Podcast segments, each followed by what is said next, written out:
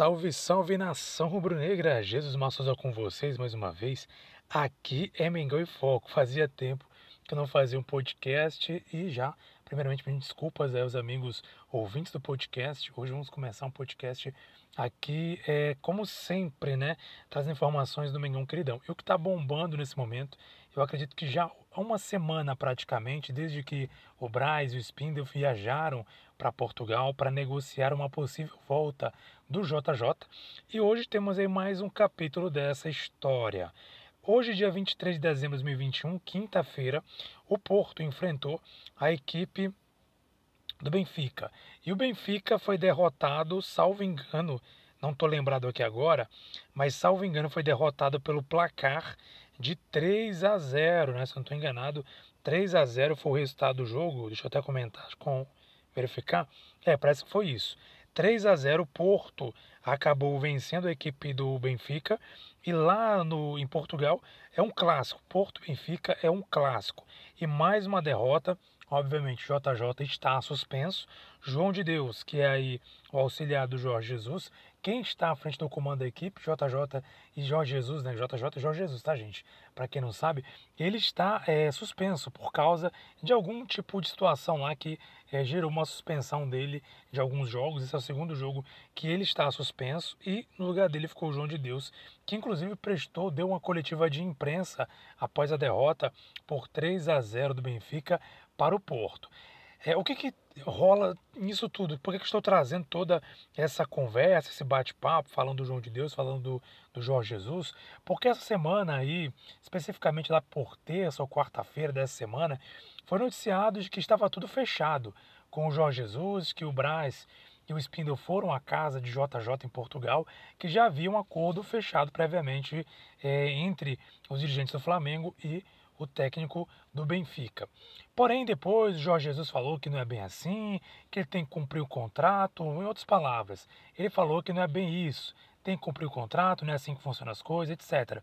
O Benfica, por sua vez, também emitiu nota dizendo que desconhece qualquer tipo de negociação entre Jorge Jesus e o Flamengo, porque, segundo eles, tem que haver aí uma conversa no sentido de é, de haver é, algo assim realmente tangível. como são só boatos, segundo foi noticiado aí publicamente pelo Benfica, a nota do Benfica, então o Benfica não iria especular nada em cima de boatos. Ou seja, fica aquela história, fechou o acordo ou não fechou?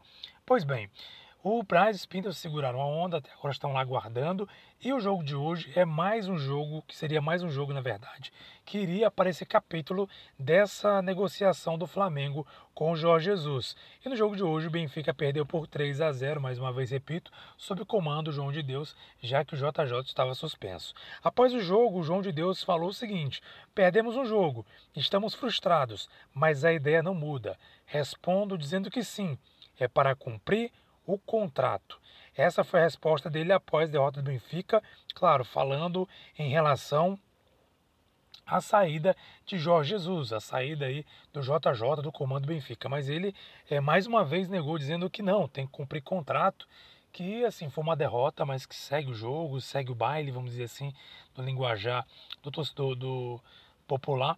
Então é isso aí, segundo ele. Porém, a informações da imprensa, inclusive o jornal de, de Portugal, né, jornal esportivo de Portugal, trouxe ali inclusive uma das do GCs, né, já acompanha lá no GC de Portugal dizendo, atenção, JJ despedimento à vista, né, despedimento, provavelmente aí esse despedindo ou, ou uma uma demissão dele à vista após mais um resultado negativo dessa vez com essa derrota por 3 a 0 para o, para o Porto, que é um adversário potencial do Benfica. Então tá aí a novela, continua até o momento que estou gravando este podcast. Repito, hoje, dia 23 de dezembro, né, dia 23 de dezembro, é, quinta-feira, até esse momento, é, não há nenhuma notícia de que o JJ esteja de saída, esteja sendo demitido ou que foi demitido do Benfica. Até esse momento não houve nenhuma nenhuma notícia nesse sentido. Mas a verdade é o seguinte: